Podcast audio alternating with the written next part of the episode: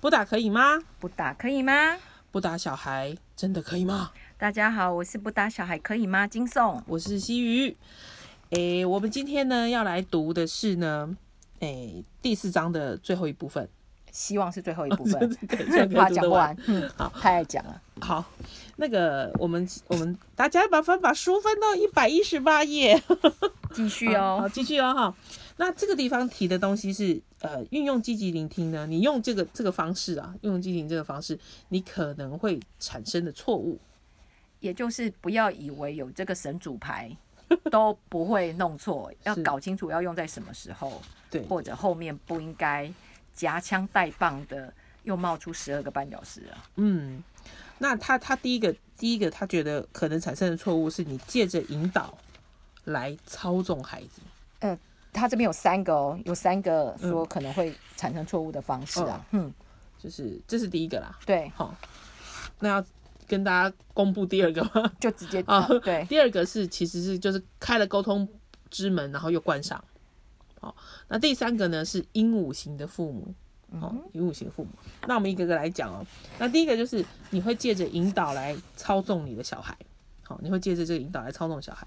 那他说呢，他就有有有些有些爸爸妈妈在使用积极聆听的时候呢，开始的时候就会因为利益不良，就是哦利益不良哦而告就失败了。然后他们想借着积积极聆听来操纵小孩，然后呢，使他们这些小孩的思想啊、那种言行啊，都能符合期望。他们想，他们想用这样的方式哦。那他这边举了一个例子，他这边举了一个例子，就是有一个小孩叫詹姆士，嗯，好，那詹姆士呢，他就说他他他的他的那个对话哈，就是说，哦，我今天我今天那个考试栽了个跟斗，哦，他接到两科不及格的通知单。那一科是数学，一科是英文。那这个 J 太太就说：“呃，你很难过。”好，詹姆斯怎么样？你很难过。然后呢，那詹姆斯就说：“我当然难过。”啊，J 太太又说：“你很失望。”好，那詹姆斯说：“岂止失望啊，这个意这个意思就是我我想说，我不我没办法毕业了。好，我休想毕业了。嗯嗯，我早就受够了这样子。那这个 J 太太又说了：“你认为？”你不用功读书，那你现在做什么都已经无济于事了。对对对对，马上出来了。好，我再讲一次哦哈，因为孩子说：“岂止啊，这个意思是我休想毕业了。”哼，我早就受够了哈。那这个 J 太太回答说：“你觉得因为你不用功读书，现在你做什么都无济于事？”所以书上说，这是妈妈要传达自己的讯息，已经没有要顺着孩子解构讯息了。嗯，就是。其实妈妈心里一直是这样 O S 的，对，这个很真实哦，就是发生在我们有时候在跟小孩讲话的时候，我心里想的是这个要忍。他回来跟你说我考不好，废话，你每天都在划手机，然后你怎么会考得好呢？或者是我这个功课又没做完，废话。对啊，说早跟你讲过了，刚好而已吧。这些我们心里都会开始 O S，可是实际上真的这样啊？那我们如何？我前面已经给你积极聆听两次了，对 对对，已经第三回合我忍不住讲出来就会破功哦。对，然后呢，这个詹姆士呢，这个这个对话里面，这个詹姆士反而对他妈妈积极聆听哦，你听哦。对 对对，嗯，你的意思是要我加强呃加紧用功念书，好这样子，詹姆斯听出来了。那这太太说哦是啊，这样子被 被接到了，被接到被接到了，结果没想到自己还补上一句说现在还不算太晚，对吗？哦，只只要愿意开始，永远不算太晚。我愿意陪你。成功的人，好，这是怎么样？讲的很顺，表示在家里常讲哦。对，好，成功的人，哦，什么什么什么，哦，是说那个时候我怎样怎样哦，我我以前读书的时候干暖暖哦，这样子。好，结果妈妈就干脆提出解决方法了，还说你现在不算太晚，就马上开始这样。那詹姆斯正式俩公这样子，就说念那堆乐色，为什么非念不可？那只是一堆废物，他的看起来情绪。就非常很大哈，所以这个这个这个詹姆斯这个这个 J 太太啊，他想要在积极聆听的掩护下面来操纵詹姆士，操纵他什么事呢？就希望他可以用放下屠刀，立立立立定志向，马上念书这样，对对，就去就去念书，然后赶快赶快去用功读书这样子。那那詹姆士会觉得说自己被妈妈恐吓了，那所以他就武装自己，而且根本就不不不想要再理睬他爸妈妈妈了哈。然后，那好，可是怎么办？难道难道说父母不该引导小孩吗？所以这个这里有一个很重要，就是我们已经如果会使用所谓积极聆听的方式，不应该把它搞成一个有点像包着包着想要说教的糖衣，就是包着毒药的糖衣，就是包着积极聆听的想要藏在里面的教训在里面哦。是对，在讲这一段的时候。刚好昨天我女儿跟我，她打开他们很爱看的那个 YouTube，这群人大家应该知道哈。刚好最近最新的一集就在讲父母在很多生活上那个。心口不一，嗯，心口不一哈。没事的时候，它里面的剧情就是类似在谈讲同婚、讲同性恋的时候，爸爸都说啊，什么年代了，没有问题。可是当孩子真的出柜的时候，就整个大抓狂，有没有？就没有办法积极聆听，就是没办法接纳，没办法接受。对，可是是实际上是你是不能接受的，是是是是，表里不一。对，可是我。因为跟着我女儿看这些的时候，有一些有打到我，哎，就是我不小心有一些，我不是说同婚这议题哦，而是譬如说，哎，你玩那么多山西啊，这到底对你的学习有什么帮助？类似这种话，得得，有时候还是不小心会出来哦，所以这个是要非常非常小心的。对，那书上是说，难道父母他其他其实，我们我们都要读到这边，哎，难道父母不该引导孩子吗？就是引导孩子不是父母的天职吗？哈。那引导孩子是一般人最认可父母的一种方式，就是你要引导他，对不对？然后呢，他却詹姆斯先生就是，呃，不是，他是詹姆高登先生，小火车，对，小汤马士高登先生。这个作者却认为说，这个引导孩子是父母最重要的功能之一。他认为是这这个是世人很大的误解。他说呢，引导呢就是把人带往某的方向，那有暗暗示父母就是掌舵者了。就小孩就是被你牵到哪里就是去哪里，然后呢，所以当父母就是说引试图引导小孩，然后就往往就会得到孩子抗拒的回报。特别在青少年的时候，他们非常敏感哦，很快会察觉你的意图。然后呢，他们知道说父母的引导，哎，为什么父母的引导会出出问题，或者孩子会反抗哦？他他这边提到，我觉得是一个很细致的观察，就是说你在引导小孩的时候，你你在带领一种方向的时候，你就意味着你不接纳现在的他。那其实这我想补充的就是，这说这件事很真实，可能也会有一点点悲伤吗。就是成为一个人，就是当孩子离开我们的阴道之后，他努力的做做一件事情，就是要独立出去，跟父母分离。嗯，他一直在做这个独立的努力。嗯。呃，我说有点难过，就是哎，好像他就是要要真正的离开，对对对对，我的存在就是他要离开我。嗯嗯嗯，对。那其实当我们的魔手伸进去的时候，就会阻碍他的独立，所以他要反抗。嗯，这是我觉得是人的天性。嗯，所以刚刚我们在蕊的时候跟西雨来来回回，这也是真实，我们很。在跟我们青少年相处很真实的困扰，嗯，因为这几天寒流来嘛，我家女儿的那个荨麻疹就起来了，嗯，当她起来抱怨痒的时候啊，我心里就开始想说，叫你不要吃冰啊，叫你不要喝那么多糖水，不要晚睡，不要什么，不要什么，那你这。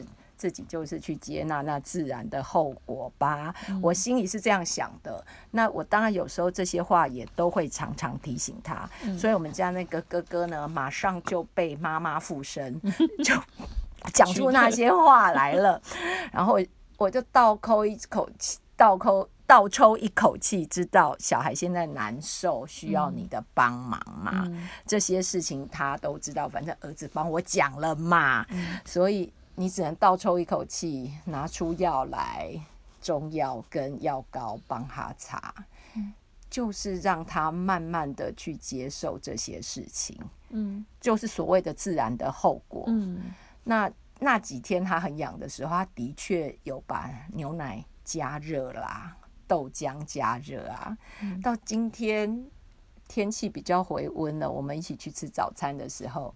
他就会说：“那我喝常温加一点冰可以吗？”嗯，就是我觉得这是人的困难，是是，就说就是说我们要学习那个自然的后果去面对，一定是来来回回，来来回回，来来回回，对啊，就是有一句话说，孩子其实离棺材很远。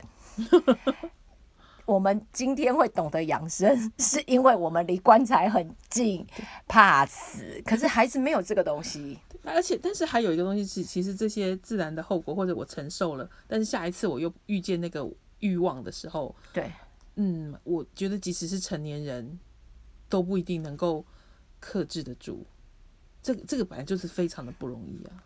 所以我现在也熬夜啊，也 也会吃泡面跟咸酥鸡，都不好嘛。是是，我我不抽烟，可是很多人在抽。对，所以我我们觉得不好的东西或者不好的事情，是真的都能够克制得住不去做吗？其实我们我们一直到成年人都真的都不太容易。我们这一生也许都该都会跟这些。欲望挣扎，不同的交缠，嗯，交缠，交缠，共生，是这样子。好，那其实你这样讲，我会想到，其实我们家小孩也是啊，就是有有有有一个小孩，那个眼睛不太好，就容易近视，这样子哈，那会近视。那那我也我也对他有一些担心，然后甚至于有时候我也会小小的想到，说我是不是没有好好提醒他要点点眼药水这件事情，然后然后让他这样子。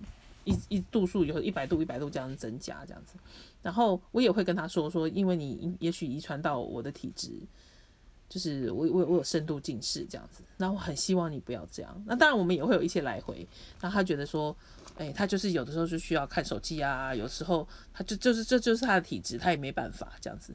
然后当然也会有说，哎，劝他嘛哈，说啊已经有这个体质的，更要好好的保护啊什么什么。那另外一方面，甩到旁边也确实确实也觉得，这这是他的身体。那我我能做的提醒已经提醒了，那再说下去也只是彼此结恶缘。那刚刚金正友问我说：“那他也高度近视怎么办？”那我还是我还是想哎，我觉得还是得放下，这是自然的后果。然后，但是在这个过程当中，就是在在现在经历过程当中，我还是会尽力的去。提醒他，我的 Google 日历上面每一天都已经设定了说提醒他要点眼药水。我能做的是这个，就是当他想起来的，我这个日日那个提醒来的时候，我就会跟他说一声。所以低度提醒 OK，到了高度畸形就会他不 OK，那我也就也就没效嘛，先停。对，也基本上也是没有用。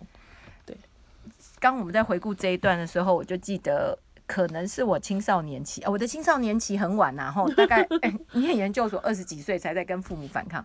有一次我真的很火大，跟我妈说：“你就勒色诶，我就神诶，卖哥俩嘛呢哦。”我记得我那时候这样台语跟他讲，我妈我记得我妈回我公：“你又要这北路的灾，这北路的是欢乐极戏啦。”我妈妈那时候跟我说，我不能理解，我现在好能理解哦。阿姆哥，这个欢乐呢，要怎么跟我们共生？用在跟孩子的交谈中，这是考验我们很大很大的智慧啊！嗯嗯嗯，一定会烦恼，但是我们到底要说多少出口，多少吞回去？这是尽量吞呐，尽量吞哦，能吞能吞多少？你可以吃多大口，你就尽量吃吧。他这边是这样说嘛？因为你一直说的话，就表示很不接纳他嘛。然后，如果在一个双方都能够，我我是觉得啦，我自己是觉得说，你说完全不说教或者是不不给建议，不可能嘛，不可能不，我觉得我没有看过这样子的，这样子的父母很少很少，太少太少。那可是我觉得是在双方情绪平和或者或彼此可以接纳，然后重要是彼此之间的感情是不错的，那那一定会一定可以有彼此的意见交流的机会。就是你可以把你的意见说出来，他也会把你的意见出来，那是可以互相讨论的，一定可以有这样的机会。所以不是要恐吓大家哈，我们越能接纳小孩，接纳的越多，他就越不会去外求。不会去外求，不是说他不会跟他朋友外求，而是遇到真正艰困困难的事情，他知道我们真的可以接纳他，他会回来找你的。嗯嗯嗯，他会回来找你，那时候你才能真正接住他，而不是让他在外面乱找方法，甚至被人利用。嗯嗯，这是我们最担心的嘛。嗯，好的。那回头来说刚刚那个例子哦，詹姆士说他。他说他那个考不好，栽了个跟斗哈，两科不及格。对，那到底要怎么回应他呢？就是才是到底到底要怎么回应啊？考不好，小孩跟你说考不好的时候，我们还是要解码那个弦外之音嘛。嗯，那刚我们在讨论的时候，哎，詹姆士有害怕被父母知道，譬如说一定要在上面签名吗？嗯，我们讨论觉得应该不是。如果是的话，他怕被父母知道，他就不会提了，他就不会来抱怨说：“哎，我栽了个跟斗。”哦，我又我现在又想到一个笑话，我以前的同学哦，他念南一中的，他们说他们南一中不及格，就会在上啊及格就会盖一个及格，嗯哈不及格，然后他他他有某一科不及格，不敢给家里知道，他就把成绩单偷偷的刮掉，跑到他们南一中旁边的那个印科行，说：“老板帮我印及格那个橡皮章。”老板说。几号字？几号字？他就因为很多人来要印这个印章啊，嗯，对，各个学校，对，南一中哦，南一中旁边的印科店，他说几号字，他就呆住了，什么几号字，他根本都不知道啊。然后也就是很多老板会说你是哪个学校 啊？南一中啊，那那四号字或六号字，考不好要被父母知道这件事情，在詹姆斯这身上应该没有。哦，他他要不然他不会去，要不然就自己去印刻印章去盖盖掉了，就是去修改考卷了这样。对，那我们就要猜猜看，到底詹姆斯的弦外之音是什么？嗯，譬如说他有努力了，考不好，他在哦这件事情吗？嗯，或者他不愿意、不甘愿这次考出某某某吗？或者？他很在意，他找不到方法或什么什么的，就他可能试过很多方法了，我不知道该怎么办了。对对对，我不知道，我都怎么都弄不好。就是他他的困难困难到底是什么？你先，我们能够先确认孩子的那个状况，我们才能够比较好回应他。呃，不能自己脑补。是是，那其实其实回头说起来了哈，如果你的青少年，你的小孩已经到青少年了，他他会来跑来跟你说：“哎呀，我考不好。”对，我恭喜你啊。你这个，你这个爸妈是成功 成功，对呀，不错啊，对不对哈？是，请你喝饮料啊，给你拍拍手啊，真的。所以，所以呢，好，回头来说，詹姆士，我们先把孩子的那个那个状况确定好，先他他他他来找你，你先确认他的状况，然后慢慢再回应他。那我们认为那个方法是比较好的哈。好，那积极聆听可能犯犯的错误，现在要讲第二个喽。第二个呢是。哎，他到第第一百二十二页里面有提到的哈，第一百二十二页，我的书包掉，我翻一下。一百二十二页呢，他他他的他的那个提到的是开了沟通之门又关上，好又关上。那那个我们来说一下例子，哈，大家会比较知道是什么意思哈。呃，妈妈说呢，你似乎很不快乐，嗯，积极聆听，积极聆听，嗯。那这个这个孩子说，那个法兰奇推我，好。那妈妈又说：“你不喜欢他这样做。”第二次积极聆听喽。嗯，对，他说：“对我准备揍他一一拳，这样子，我揍他嘴巴一拳，这样子。”这时候妈妈警铃就大响了。妈妈对妈妈最怕听到这个了。对呀，好，妈妈就会说：“这是不好的行为。”哦，这不这批评来了哈。那那那个小孩说：“我才不在乎，我要像这样子揍他，还还用力挥拳这样子。”那妈妈就会说：“凯莉，打架不是解决冲突的好办法。”你为什么不去告诉他你愿意和和解呢？这样子哈，一路呆呆下去了，一路呆呆下去了，没办法，警铃大响了，妈妈警铃大响了，然后就那个孩子就是你说：“你开什么玩笑啊？”这样，我还跑去跟他，我已经我已经都想要打扁他了，你竟然叫我去跟他和好，这样子哦。那那就是说，他说呢，其实原本开始是原本开始是积极聆听的，是，那后面不小心又用了那些十二个半小时。就是无论是一开始或中途，刚刚是一开始嘛？对，哦，那个那个詹姆士考试不好的，考试考不好的那个状况，是一开始就就就用就用了那个十二个半小时。那中途呢，使用十二个半小时，一样都导致后面其实没有办法再继续好好的沟通下去的结果。所以以这个例子来看，就是在前面两回合有积极聆听哦，但是。因为孩子说他准备要揍他，其实这个有踩到妈妈的担心跟紧张。是，那提醒大家，如果孩子有某些语言让你开始紧张、担心的时候，正是我们最需要提醒自己的时候。嗯，因为那些都是我们最过不去的点。所以我们就会紧急的转到十二个绊脚石，然后想要积极的介入，跟刚刚前面讲的那个是一样的。嗯，就是孩子读书读不好，詹那个什么詹詹詹姆士读书读不好，其实你心里担心的是他没有认真念出什么。其实有踩到你自己的点的时候，嗯，要很警醒自己，嗯，不然我们就会一直往那个十二个绊脚石走啊。嗯嗯嗯，对。第三个呢？第三个就是呃，使用用积极聆听可能产生的错误。第三个哈，对，就是鹦鹉型的父母。哦，那他他举个例子，我觉得很有趣哦，就是有那个有个孩子很愤怒的说，你是骂他的爸爸哈，就说你是你是一只那个又脏又脏又臭的老鼠。就那这个爸爸应该有上过那个汤马士高登先生的课，所以这个爸爸呢，就是孩子他那个他就回应这个爸爸就回应他说，哦。你认为我是一只老鼠，这样子，哇，那孩子就会认为你不了解他，这样。那其实这句话，如果说孩子很愤怒的说你是一只又脏又臭的老鼠，他其实要表达的是什么呢？他很生气，对他其实气你啊，对他很气你。那那而不是去在他字面上面就回应他这样，这是鹦鹉型的，就是你不去你不去分辨他他这句话的含义跟内涵，或者他真正想要表达的东西，而你只看字面上的意思。他这边说的是，你仅仅只有重复他的讯讯号，或换句话说，哎，这我们前面有提过，可以换句话说。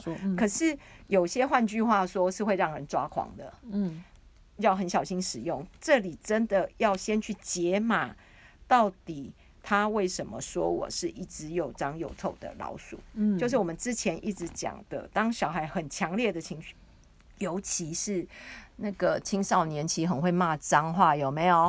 忽然“叉叉叉”三个字出来的时候，有时候会激起你的愤怒啊。嗯嗯嗯。那我们如果去一直跟他 argue 说你你骂什么脏话，你那是什么意思？那就没有办法真正解释那个讯号，剥掉小孩的那个洋葱外衣。去协助他，嗯嗯嗯嗯，所以这个其实，在刚刚那个詹姆斯的那个例子里面，就考不好是考试考不好，也是同样的状况了。是，就是我们没有先解释他的讯号，然后我们再反映他的内心感受，是让他知道这样子。是，好，那接下来可是那问题是，好，我我我我这些。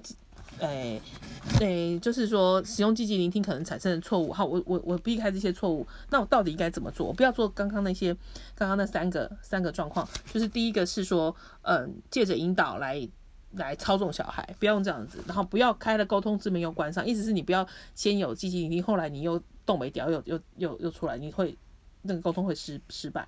第三个，不要当鹦鹉型的父母，这样子哈，不要这样。那到底该怎么办呢？哈，诶。这个在一百二十五页到一百二十六页前面很逼人呐，哈，我念 给大家听呐。嗯，我到底要怎么办呢？他第一个是他觉得你要有亲切的口吻，第二个是完完全全的投入孩子内心的世界，那第三个呢叫做融入，那指的就是说聆听者和说话者呢之间要产生共鸣，那聆听者呢跟跟那个说话的人呢，就是能够设身处地的。就就站在他那个位置，然后暂时进入说话者的内心，很难吧？这个 mother is better。我念的时候我就嗯，对，好。然后最他最主要最重要的是叫做充分反映出弦外之音，你要能够充分反映出这个弦外之音，好，很难啦，好，很难怎么办呢？其实我我觉得啦，我我自己觉得说，嗯，因为因为。因为书上说的通常是一个很完美的情况，但是我们能做到五六分、七八分，或者是我们我或者是我截取这个书上面可以用的东西为我所用，有七八分、五六分，其实我在我们的跟孩子相处的经验里面就蛮够用的诶，然后也会有蛮多一些正面的东西产生出来，因为孩子会知道。你状况好的时候是可以好好沟通的，然后我们也有状况不好出彩的时候，嗯，但是就是状况好的时候，我们累积的资财，嗯，才有办法在状况不好的时候。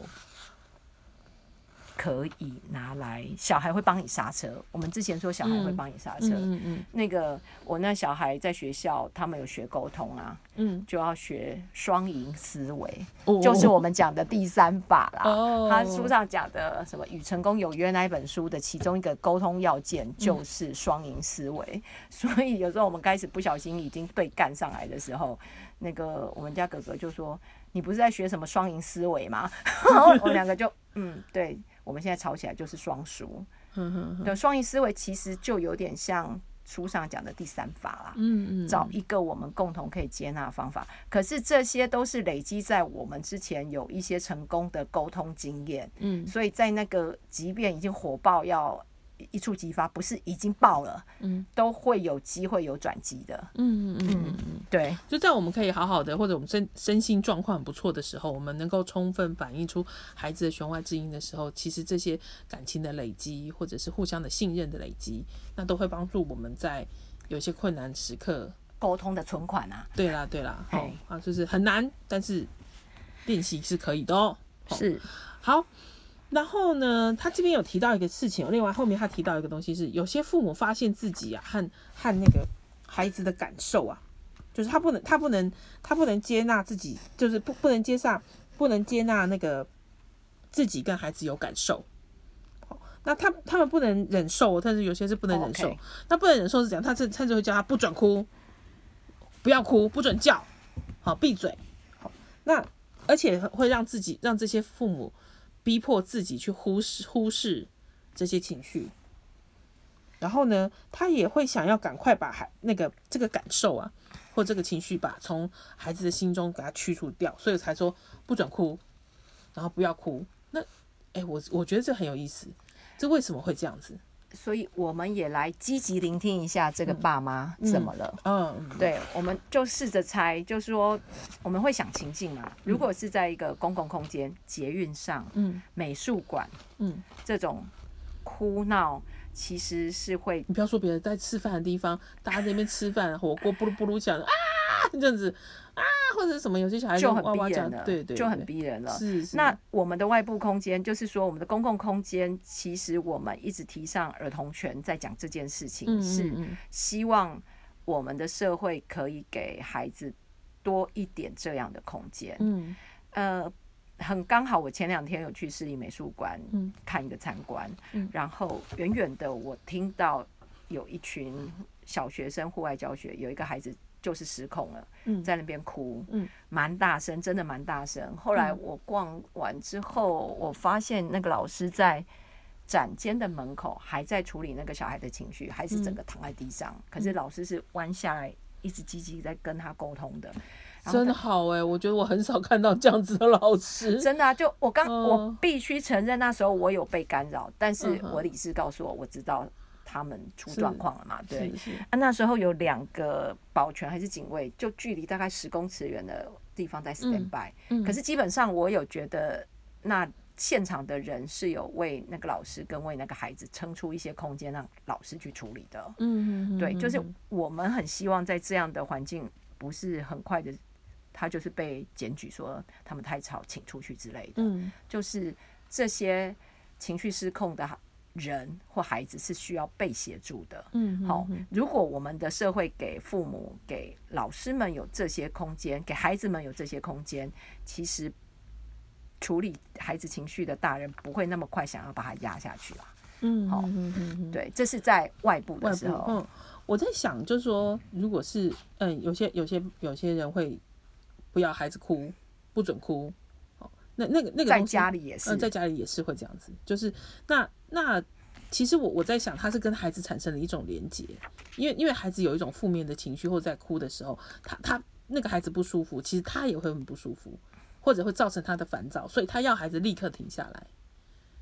不能不能有不能有这些情绪或者声音被拉进去。嗯，对，因为那不舒服嘛，所以我我想要停止这个不舒服，那所以就就要孩子停下来。然后也有些有一些有一些人会，我我猜想他会不要看见那个懦弱，因为哭是代表懦弱，或者是没有你无能为力了，所以在那里哭。他不要看见这个东西，甚至于有有确实我我我想有些大人或者习惯是不要有负面的情绪。这可能跟我们过往的原生家庭的成长经验，其实负面情绪是不被鼓励表现出来的。对，但我们现在很清楚，负面情绪有其存在性的必要，而且这是真实存在的啊。是，嗯所以之前会跟伙伴共读那个《身体不说谎》，嗯也就在谈这件事情。当我们有情绪没有办法让它走完的时候，这些情绪会真真实实的吞进去。嗯，吞进去就会累积在我们身体的你最弱的部位。嗯，所以如果有被滋伤的经验的伙伴们，可能都会听过说，在被咨商师谈出很多事情的时候，就开始会哪里胃痛啊、头痛啊，就是我们会很身体会自己把那些情绪藏到身体里面，嗯，造成一些慢性的疾病。嗯，好，这个是为什么负面情绪有其存在的价值？那我们还是要很努力的练习，不要被小孩的情绪给波及到。嗯，前面也说嘛，其实他他有权利拥有这些情绪的。所以当那个情绪起来的时候，就陪伴那个情绪来，情绪过去，好像打坐。对，一百二十八页，他我觉得他蛮喜欢这一段。他说。嗯，一般而言呢，哈，感受都是短暂的，他们来来去去，不会给留给孩子永不可磨灭的创痛。哈，那而父母若能透过积极聆听、表达、接纳和认可，对孩子而言才是消除感受的万灵丹，就这个负面感受的万灵丹呢。然后呢，不管孩子消极的感受有多么强烈，其实大部分的大部分的状况都能在积极聆听下，很快的那个烟消云散。好。大家可以试试看。然后呢，他这边嗯下一段了哈，他这边讲的是说，使用积极聆听的时间不适当。嗯哼，好，是他举了三个例子。好，他举了三个例子，在一百三十页的地方，他举了三个例子哈。然后嗯，其实听起来有点这个回应，有的时候觉得搞笑。对对对对，好像笑话。但是你仔细看，还是觉得有点意思哦。他这第一个例子是说，嘿，妈妈妈。哎，你或是爸可以在星期六载我去市区吗？我想买点东西。那妈妈回应说：“你星期六要我载你去市区，这是在跟师傅讲话。你星期六载我载你去市区哈。然后呢，那个第二个第二个例子哈，孩子说：爸爸，你和妈妈什么时候回来？爸爸说：你很想知道我们什么时候回来。”啊，师傅又来了哈。好，来第三个呢是孩子说，如果我买自己的车，我要付多少保险费？那父母说，你很担心保险费的花费。这个哈，一定是有上过这个父积极积极聆听或父母教育训练课的爸妈会去回应的方式哈。那那我们我们会觉得说，哎，其实其实这个不不适当的回应哈，那那怎么办呢？可是我我会觉得不用太。紧张，对对对，不用太紧张。你你，如果你发现你的孩子啊，你回答他说，你回答他某他他他问你个问题，你回答他，然后他他投报以你的是一种疑惑的眼神，这些恭喜啊，对 对啊，这样子 啊，你就知道说哦，你没有你没有跟他对上，就是你们你你们你们没有对上，那那我觉得就可以还是可以再继续再再换另外一个方式说。那他问你说。你可以，你你你或是爸可以在星期六载我去市区吗？我想买点东西。当你你说星期你星期六要载我，要要我载你去市区，还是说，啊啊啊，我不是已经告诉过你，我要请你载你，请你载我去市区的吗？那还是我这样回应，就还是可以继续再说。哦，他其实只要你回答可以或不可以，因为现在他都是截取出来的，太去脉络了。对对，其实有时候脉络多一点，你比较不会猜错。对他猜错了也没有关系，小孩就会回应给你。譬如说，他讲说那个第一题说可以载我去市区吗？嗯，如果他是真的有弦外之音，你就说好啊，我载你去。他可能就开始会给你绕来绕去，就觉得你干嘛讲话这么绕？对，就是他会就是沟沟通不是只有一轮，他会一波一波一波的来。其实我们这里漏接了或者接错了，嗯，都都还有很多机会可以接回来啦。对，就叫大家不用太紧张的意思啦。紧张，嗯，对，啊，有时候也会接受到小孩的白眼呐，好，中二就欢喜做甘愿受，就是为小孩觉得哦，冲下这样子，嗯，哦，那那是难免的啦，哦，那不是每一次都能够像像那些剧本写的那么好，来来回回，就就不是啊，那那可是都还是会有机会的，都还是会有机会可以再一次这样，好，好。各位同学，我很想讲中二这件事。中就这么？对啊，就是因为有伙伴跟我反映，因为我跟西鱼的小孩叫青少年嘛，所以遇到中二回应我们的状态是日常。是的，不要再跟我说，你们不是都有用父母效能训练的方法跟孩子沟通吗？但是我们不是百分百，好吗？对对，是，所以小孩也会有发展出有时候会用很让你很受伤的中二态度去面对你。那我们如何跳过那个？稳住自己才是我们要的功课。嗯，甚至我有伙伴，小孩才五岁，他就说他好气哦，为什么他的小孩已经用中二的表情对他了？嗯，其实当孩子用中二表情对你的时候，代表什么呢？就你很重，就是也许他他对你有，我我啊，直白的讲，我也许你太啰嗦了啦。我觉得就是过往的经验，他觉得那个。父母的起手式来了，对，啰嗦的起手式，太太会说教了。即便我们前面有两回合的积极聆听，嗯，他知道第三回合就挂点，嗯，所以他会知道我们又进入过往的模式，嗯。其实如果孩子中二表情来的时候，就是在警醒我们的时候，所以大家。就努力的听我们的 podcast，努力的翻书，再提醒自己一次，互相努力哈，互相陪伴呐哈，求进步。好，那今天我们把第四章读完了，很顺利。是，下一次我们会开始读第五章。好，对吗？本来就第四章节，你干嘛露出很惊讶的表情？因为我们中间可能会有彩蛋哦，我们会想要有邀请不同的人来哦。对对，我们有邀到来宾啦。是，然后我们也想要做不同，除了读书的一些单元，有机会的话，我们努力挤时间来录这个 podcast。嗯，好好的，那我们今天就到这边喽，祝大家愉快，然后。一样啦，就是不要给自己太大压力，然后但是好有机会一定要去看看书。拜拜，拜拜。